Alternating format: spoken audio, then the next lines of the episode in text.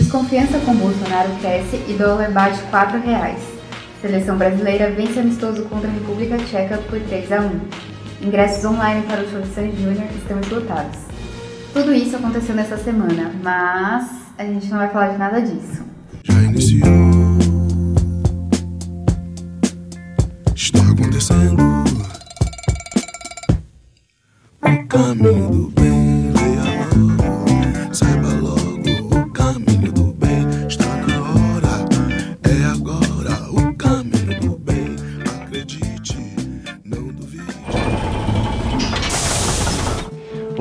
eu me chamo João Raul, embora eu tenha muitos apelidos para cada lugar em que eu passo. Eu trabalho aqui na Máquina do Bem com videomaking e design há menos de um ano. O meu Instagram é QU underline IABO. Se você quiser me acompanhar, é muito bem-vindo. Vale lembrar que, como editor desse podcast, eu tenho poder sobre tudo que é dito por aqui. Oi, eu sou a Yumi, sou estagiária de design na Máquina do Bem há menos de um ano e eu gosto muito, muito de tipografia e da minha cachorrinha Lili. Você pode me encontrar no Insta no arroba Yumi da Cruz e a Lili você encontra no arroba Lili Vira-Lata. Oiê, meu nome é Mariana, mas todo mundo me chama de Mari. Eu trabalho aqui na Máquina do Bem como redatora há menos de um ano e uma curiosidade muito massa sobre mim é que eu toco bateria. Meu nome é Alana, eu sou redatora aqui na Máquina do Bem há um ano e três meses. Sou uma jornalista frustrada que gosta muito de histórias, então se você tem uma história boa pra contar, me procura lá no Instagram, R underline Alana. E eu sou Cecília nas horas vagas.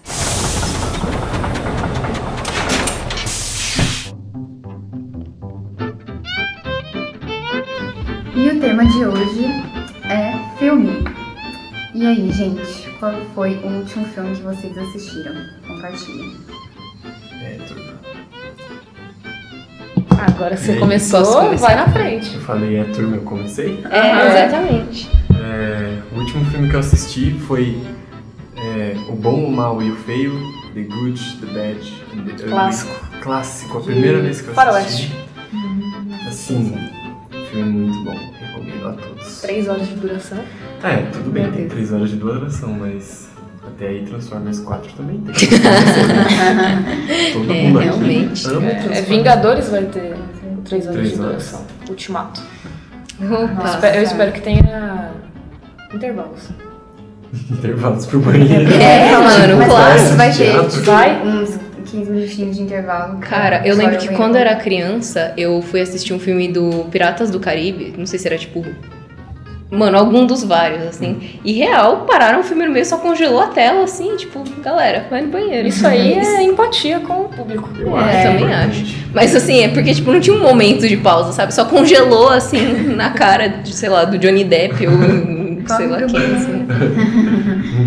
Começou um- uma contagem regressiva assim na tela. Você tem Nossa. 10 minutos. Eu acho terrível contar. 9,50. Eu também. Aí toca um alerta no banheiro, né? Nossa, imagina. Você que está assistindo o filme Caribe? Por favor, retorne à sala. Ai, ai.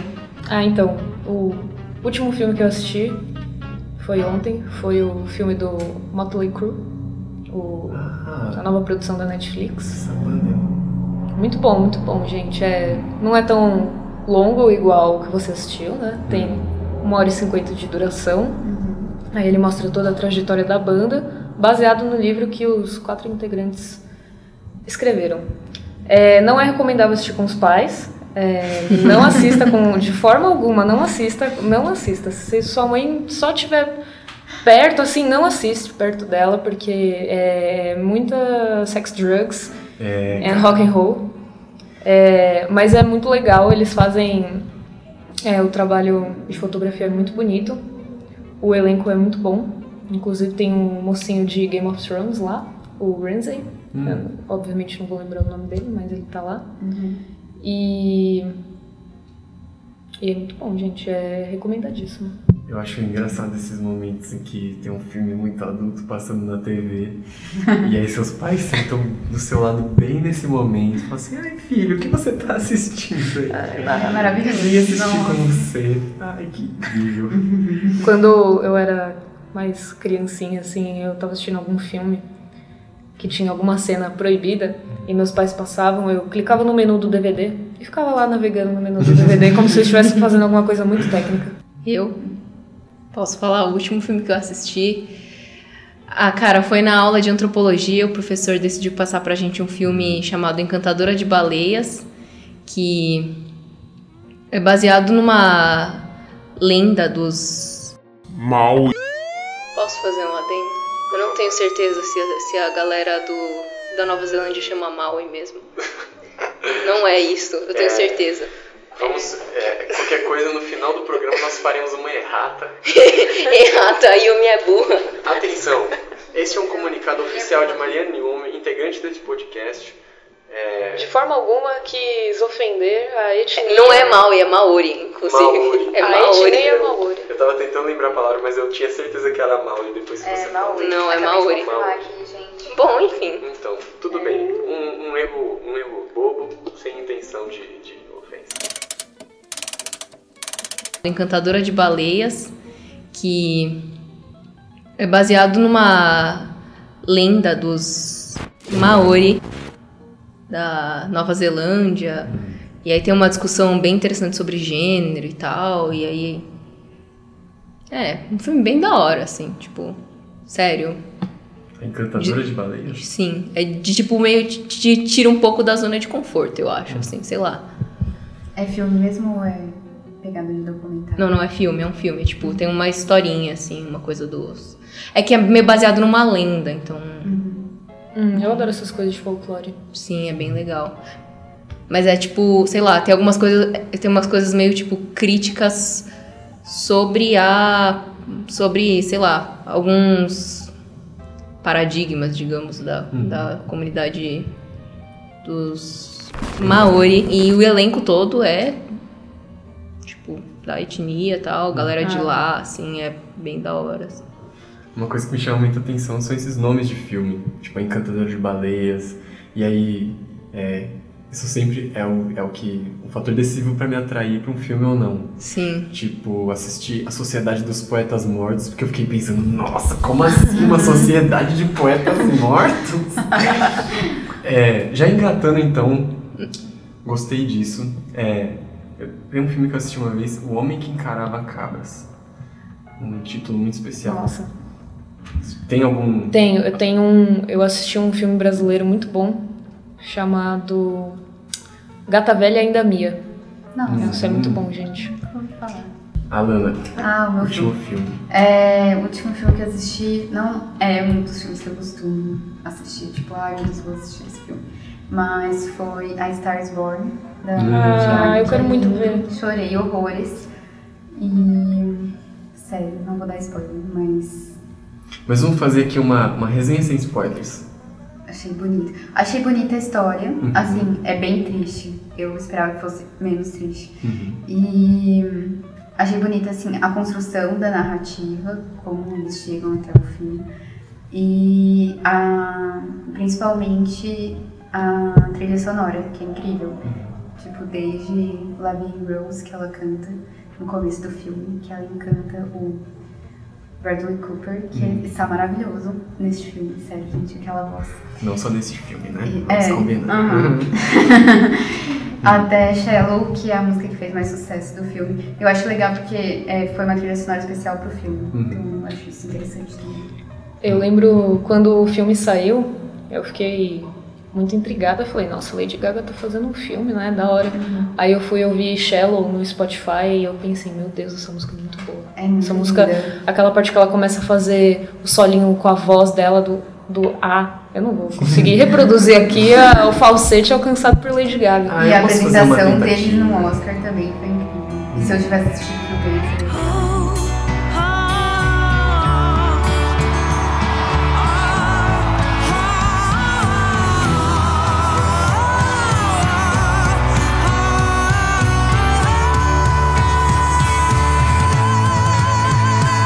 doido pensar nesse lance de, da construção da narrativa, né? Porque, por exemplo, eu acho que, assim, uma coisa muito importante no filme é sempre, ah, lógico, a construção da narrativa, mas existem milhares de formas de se fazer isso. E aí o que vem na minha mente é filmes como a balada do Buster Scruggs, um filme do Netflix que conta, se não me engano, seis histórias separadas e eles têm uma forma de construir a narrativa que é fantástica, assim. É de Velho Oeste também, não é? É uma pegada do Velho Oeste. Aham. E aí as histórias elas vêm assim com, com... A fotografia não é o foco, mas é muito boa. É, os personagens, eles, eles são muito bem, muito bem construídos, então tem é, esse lance da jornada do herói, que é um estilo que eu acho incrível, cara. As pessoas precisam se apaixonar mais pela jornada do herói. Nossa, eu acho tão clichê já. Ah, É não. muito clichê. Eu não aguento mais a jornada do Vamos lá herói. então.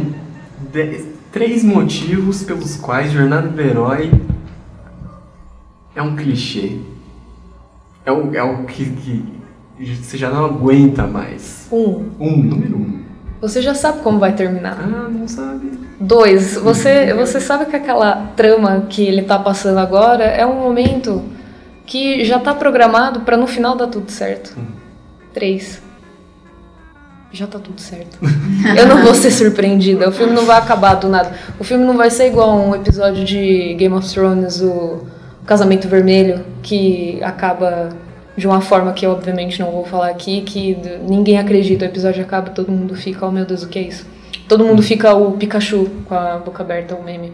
Perfeito. Meme, é, se isso aqui fosse um vídeo, nós até colocaríamos o meme do Pikachu, mas como isso aqui é um podcast, nós vamos fazer um, um som do Pikachu. Obrigado. Obrigado. Cara, mas eu tenho que falar uma coisa nesse papo de narrativa, assim, que eu tive aula de. chamava Imagem em Movimento, mas a real é que era um filme sobre audiovisual, né? Imagem em Movimento é só pra encaixar melhor no curso de design, assim, a- a- o curso. Mas a gente tinha um professor muito legal, assim, muito entendido de cinema, né?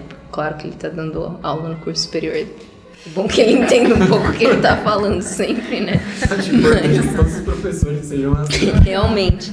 Mas ele.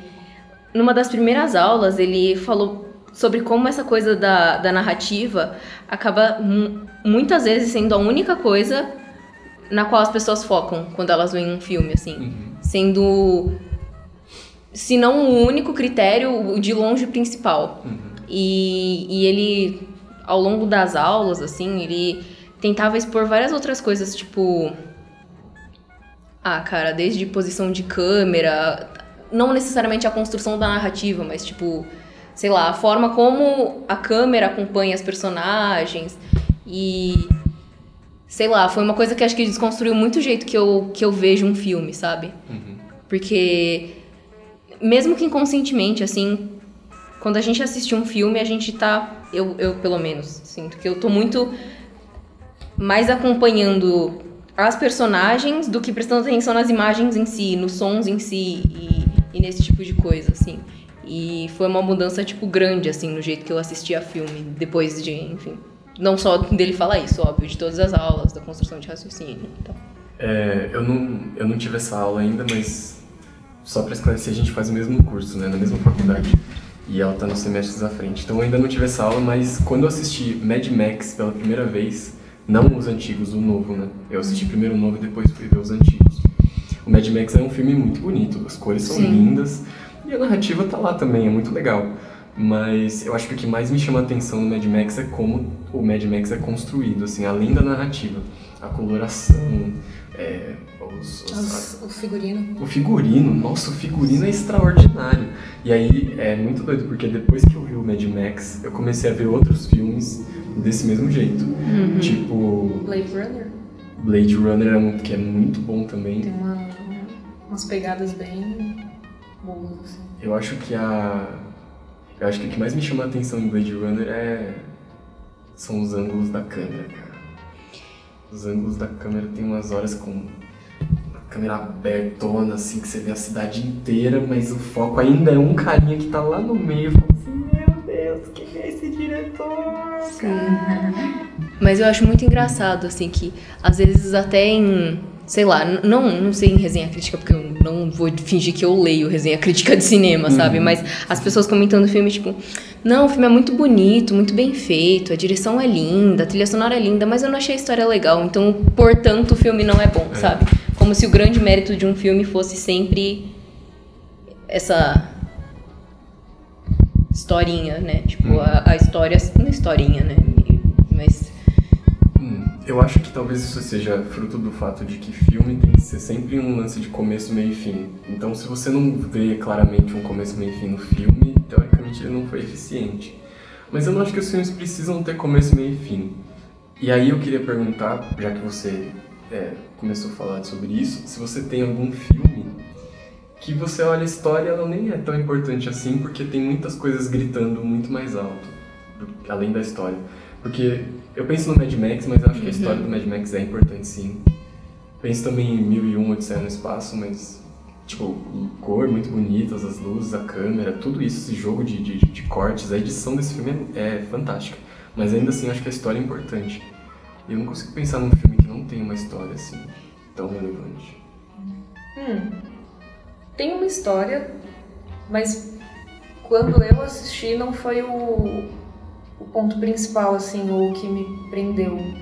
É uma animação brasileira chamada O Menino e o Mundo, Ah, incrível. Lindo. que ele é todo aquarelado, perfeito, muito bonito visualmente. Ele chegou a concorrer ao Oscar, mas foi na mesma época de Divertidamente, então né, não teve nem chance. Mas pra mim foi um filme muito mais de, sei lá, ficar encantada com as cores, com o, o áudio, com a trilha que eles escolheram e os desenhos do que com a história em si. Tanto que eu nem lembro direito da história. Eu lembro mais do, da experiência visual que eu tive. É, tem um filme que eu vi que é Melancolia. Ah, Melancolia. sim. Que eu acho que ele é, Lars. tipo, cada cena é um filme.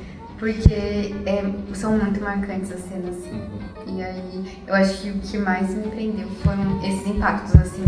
Sabe. Da primeira vez que eu assisti pelo Caraca, sabe um filme? Aquele da Jennifer. Ah, Mãe. Ai, sim. Mãe, você O jeito que falou a câmera é conduzida. o jeito que esse filme. Gente, esse Tá é aí. incrível. Eu acho que foi o melhor filme do ano passado. Esse é um filme que você não tem. A história ela fica. Teoricamente ela deveria ficar clara, né? Mais pro final do filme. Que é quando, tipo, tem aquela informaçãozinha que faltava, a última peça do quebra-cabeça. Você pega tudo e aí vem. A história faz sentido. Mas antes de tudo isso é só uma piração visual que você fala. Você fica tentando entender, Não tentando tem. fazer referência. É, e meu doido. Deus, o que, que é isso? Muito louco. Muito louco. Eu tenho um que eu acho que é, não é necessariamente que a narrativa não tem importância, porque eu acho que até é contada de um jeito muito metafórico e tal, e a, a- a jornada dela como pessoa, mas gravidade. É, se acho que se você tivesse que explicar a história pra alguém, você demoraria tipo cinco minutos pra explicar tudo o que acontece, sabe? Mas a, sei lá, a construção das sensações e tem uns takes assim. Eu assisti esse filme acho que duas ou três vezes e uma delas a gente assistiu como pra um projeto da faculdade, como uma coisa de exploração visual mesmo, sabe? E tem, por exemplo, uma cena que ela tá flutuando assim, e que é. Eu não, eu não peguei isso das duas outras vezes que eu tinha assistido. Ela tá flutuando no ar, assim, e aí o. Ela tá. Tipo, ela vai tirando a roupa de, de, de astronauta.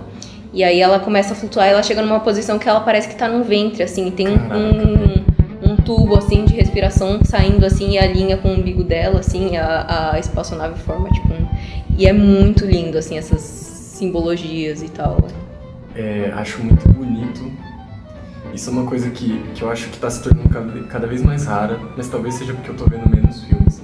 Mas eu acho muito bonito quando existem essas simbologias, do tipo a moça no espaço que, que tá ali numa posição forma um ventre. Ou, por exemplo, tem um filme, aquele Cães de Aluguel, tem uma cena fantástica que eles estão ali discutindo para tentar entender quem tá matando as pessoas, por que, tá todo mundo morrendo. E aí você vê os três personagens tretando forte e atrás deles três caixões certinho em pé, assim, um para cada um. E aí você olha e você fala, que direção, hein, cara. É, eu acho que os filmes brasileiros carecem muito disso. Gente- acho que os filmes brasileiros focam muito na história e menos numa- nessa- nessas simbologias, analogias. Acho que seria interessante se a gente começasse a explorar mais isso. Eu acho que, não sei, assim, eu não, não vou dizer que acompanho muito, assim, eu tô meio. tô meio muito por fora, mas é, eu acho que nos, nos tempos recentes todos os filmes brasileiros que eu vi eram muito comerciais, assim, acho que no geral isso é uma coisa de filme comercial mesmo. De. é, ter esse foco grande na narrativa e, e a direção de arte ser uma coisa mais secundária, assim, sabe? É, eu, eu acho que isso a gente tem essa impressão também, porque os filmes que acabam sendo um pouco mais artístico, pelo menos os brasileiros, eles não chegam fácil pra gente também. Sim. Então, assim, é, pega e sai um filme no Reserva Cultural, lá na Paulista, não Cinco tiver horas aqui, da né, tarde. É Cinemark, por exemplo, não prioriza esse Não, filme, não. prioriza de bilheteria. né? sim. Zero suporte. Tanto é que eu li uma. Acho que foi ontem mesmo, eu li uma notícia que tem um filme é, no Ceará que ele desbancou o Capitão Marvel por umas cinco, cinco dias? Ou foi cinco dias ou foi cinco semanas. Que é um filme de comédia deles chamado Cine Hollywood. E é uma coisa muito forte lá pra eles, é, faz muito sucesso. E, e nem Cinemark, nem nada, eu não sei qual que são as grandes distribuidoras lá, conseguiu desbancar isso. Então, acho que também parte do, do público, né? Tem Querer. muita coisa legal também. Que Sim. tinha que ser mais aproveitado, né? Tem- Sei lá. tem, Tem muitos certeza. filmes brasileiros que eu gosto muito, assim. Acho que Central do Brasil é o meu favorito. Nossa, Central do Brasil. Fernandona arrasa. Arrasou. Nossa, ela é perfeita nesse Sim. É, E a história é o ponto central de tudo. Que Eu acho é incrível. chocante. É. Acho que Horas Ela Volta também. Que Horas também Ela é um Volta. filme muito marcante. Sim. Aquário, talvez. É. Aquários é muito É, bom. O jeito que termina o filme. Sim. É. Eu lembro que quando eu assisti Aquários eu fiquei, meu Deus, eu quero ser Alice Braga quando eu crescer. Ela é, ela é uma personagem muito forte, assim. É, hoje não quero voltar sozinho, é muito bom também. Ah, sim. Nossa, Muito fofo. sim. Eu acho engraçado como esses filmes é, LGBT meio coming of age, sabe? Desses, dessas pessoas que, da- do, do adolescente gay se descobrindo, assim, virou quase um subgênero, assim. Você procura no Netflix, tem tipo Alex Strange Love, tem Love Simon, tem tipo Call Me By Your Name. Eu sei porque, assim, eu sou apaixonada, né? Assisti todos, assim, mas... E, sei lá, o primeiro, assim, que eu me lembre foi... Hoje eu não quero voltar assim. Muito bem, muito bem. E eu gosto muito dos títulos também. Sim. São muito bons. Mas os filmes brasileiros? né? Eu acho que o. Já queria muito fazer isso há um bom tempo. O filme que eu acho que tem o título mais legal aqui no Brasil. Eu e meu guarda-chuva. Esse filme não é um filme que vai e faz uma crítica fodida, assim. É um filme que. Ele é pra infantil, ele tem uma, uma pegada diferente, pra você dar risada. Mas ele é tão bom. É tão inocente, é tão puro, assim, que você dá risada de umas coisas tão bobas. Esse filme é um dos poucos filmes que, me, que fazem com que eu me sinta criança de novo. Que é uma. É um bom coisa- sentimento. Eu acho que é um, ex- um sentimento excelente que sinto falta, inclusive.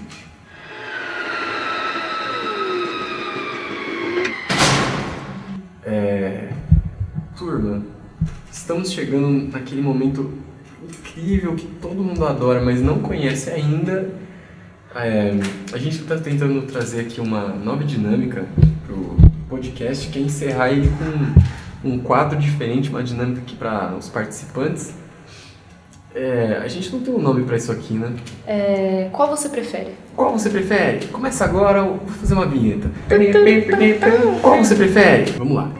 É, Alana, eu quero saber qual você prefere: Escola do Rock ou Shrek? Hum, ela fez uma Que cara de. difícil. é, Exato. Ai, gente, eu acho que eu gosto mais de Shrek. Shrek. Eu amo Escola do Rock. Não, eu, eu desculpa, eu tenho ranço de Shrek. Ai, não, eu amo Meu Shrek. Deus. Shrek polêmicas. É, Shrek é um tesouro da cultura. Não, eu cinema. sei, tipo, eu, eu respeito, mas eu não gosto, entendeu? Yumi. Camadas. Cebolas têm camadas. Ogros têm camadas. É Você tem muito noção? bonitinho. Você tem noção do, do tanto de gente confusa que depois de ouvir essa frase ganha um sentido na vida? Eu, eu acho muito louco como Shrek é um filme que você assiste quando criança e você tem uma visão. E aí quando você assiste depois de, sei lá, quando você tem uns 19, 20 anos, você pensa, meu Deus, como eu assisti isso O aqui? que que tá acontecendo? É, é, que tipo de animação pra criança é essa? Mas eu fora isso, tudo certo. sonora também, Shrek. Filmes Ah, mas aí nesse caso eu prefiro a trilha sonora de escola do rock. É, não, é. comparação. Clássico. Eu, eu comecei a me interessar em tocar instrumentos por causa da escola do rock. Nossa, Caramba. que- influência. Muito grande. Muito bem. É, Yuma, eu quero saber de você. Meninas Malvadas ou a branque... as Branquelas? Qual você prefere? Cara, eu tenho que confessar que faz muito tempo que eu vi as branquelas, assim. Eu vi, tipo, quando os meus pais alugaram o DVD, eu tinha, tipo, 7 anos e eu não prestei muita atenção, assim. então, assim, Mas eu tô. é muito bom. pena. Oh. Tiro no escuro, assim, só porque eu conheço melhor, eu vou dizer Meninas Malvadas, mas eu não tenho certeza, cara. Pra você que está ouvindo esse podcast e não assistiu as Branquelas, largue tudo. Quer dizer, não largue o podcast. Só vá assistir agora. Com a gente. É, a gente segura seu poodle. Isso. Segura o meu pulo. Tô me sentindo, tipo, a. Maravilhoso. Isso é uma referência. É referência. Hum. Eu acho que eu sou. Eu falei que isso ia acontecer, eu sou literalmente a Cleo Pires no Oscar. Não posso opinar. É, O bom de As Branquelas é que tem os, irmã, os irmãos Wayne.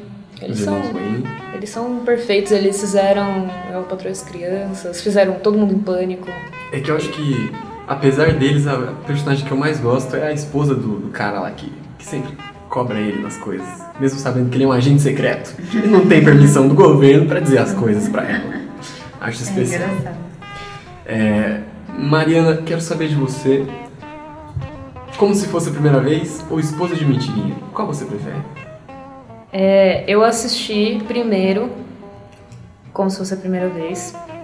Ah, como se fosse a primeira vez, né? Exato, foi a primeira vez, acreditem. Mas eu acho que eu, pre- ah, eu acho que eu prefiro esposa de mentirinha, porque como se fosse a primeira vez me, me dá vontade de chorar. Hum. E eu não gosto de chorar em filmes, é por isso que eu não assisto filmes de cachorro. Não assisto nenhum. Sempre ao seu lado, Marley e eu, eu não assisto. Porque eu... Dumbo tá, sa- saiu agora no cinema, não vou assistir. É, eu tenho que confessar que eu choro em todos os filmes que eu assisto. Todos. Todos. Não, Transformers sem exceção. Eu não assisti, mas assim, tipo, desde que eu tenho, sei lá, 16, 17 anos, não tem um filme que eu assisto que eu não choro. Eu não sei explicar por quê. Tipo, pode ser um filme de comédia, assim, tem um momento minimamente emocionante e eu choro, cara. Assim, às vezes eu choro nos primeiros 10 minutos do filme se tem alguma cena emocionante. Então, assim, eu também não assisto nenhum filme de cachorro. Não assisto Marley e eu, não assisto Sempre ao Seu Lado. Quase não assisti nem John Wick, assim, porque... John Wick John Wick é bom. Nossa. Assim, a minha cachorrinha também é minha vida, então. Vamos criar a comunidade das pessoas que não assistem filmes de cachorros e é. animais no geral. Aí vamos se unir. Eu vou Mas colocar acho você. que é porque você se envolve muito com o filme, com Sim. os personagens. Sim. E aí você se emociona. Talvez. A gente vai pôr você pra assistir filmes do Michael Bay, que só tem explosões. Piscou? Cara, explosão. você acha que eu não vou chorar? Vai ter uma explosão e fala, meu Deus, essa Mas explosão me aquele lembrou." cara, não, ele não. Cara, eu chorei em Kill Bill, Nossa, Nossa. que o Bill é fácil chorar, É. eu acho fácil. É, é uma história mas muito é um filme cheio de explo- de explosões. explodiu. Cheio de explosões. É, você já assistiu Triplo X? É um Uhum. filme bem másculo com Sim. Vin Diesel. Você Muitas vai chorar. explosões. Você vai chorar. É, talvez você chore também. É... Ah, vou fazer uma pergunta pra mim. João, sim, cara. Ah, eu quero saber de você. De Volta para o Futuro ou Mad Max? Qual você prefere? Hum, essa foi boa, hein, João. Você é bom nisso, hein, cara. Eu acho que eu prefiro Mad Max, obviamente, porque é meu filme favorito de todos os tempos. Pode ser exagerado? Pode. Mas é. Eu amo muito esse filme. Eu assisto sempre que eu posso.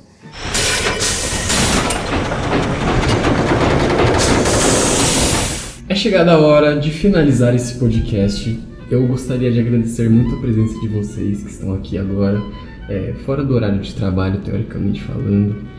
É, estamos com o horário bem apertado, mas eu queria falar uma última coisa que é o seguinte: a Lana, a, a comandante, a general, a capitã, Ah, que detém a patroa e nós essas crianças. Aquela que foi a, que foi a host de- desse podcast por tanto tempo, né? Seis, cinco episódios, se eu não me engano. Cinco. Cinco episódios. A Alana está indo embora. Onde você vai, Alana? É, eu vou. Você não quer divulgar a informação. Tudo bem. Hum, Gente, vou fazer um intercâmbio nos Estados Unidos, vou pra Nova York. certo.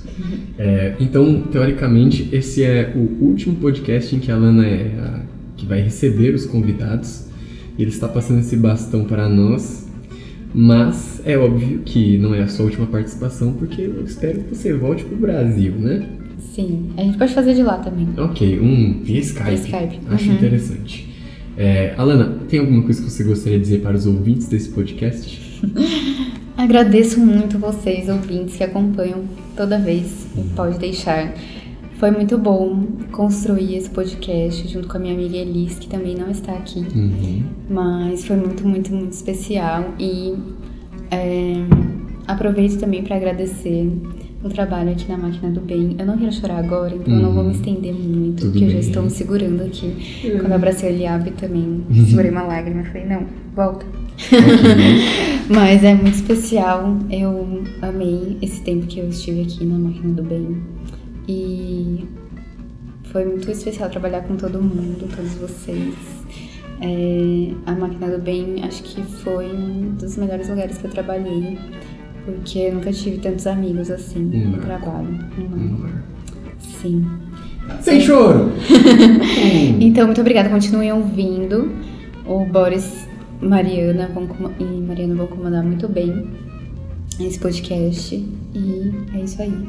Muitos temas legais para acompanhar. Muito bem. É... Recado final. Quem vai ter o recado final aí? Esse foi o recado final. Muito obrigado a você que ouviu esse podcast. Fique antenado para os próximos episódios. Vou cortar essa informação porque isso foi desnecessário. Um beijo para você ouvinte e até a próxima. Tchau! Tchau! Que fofura.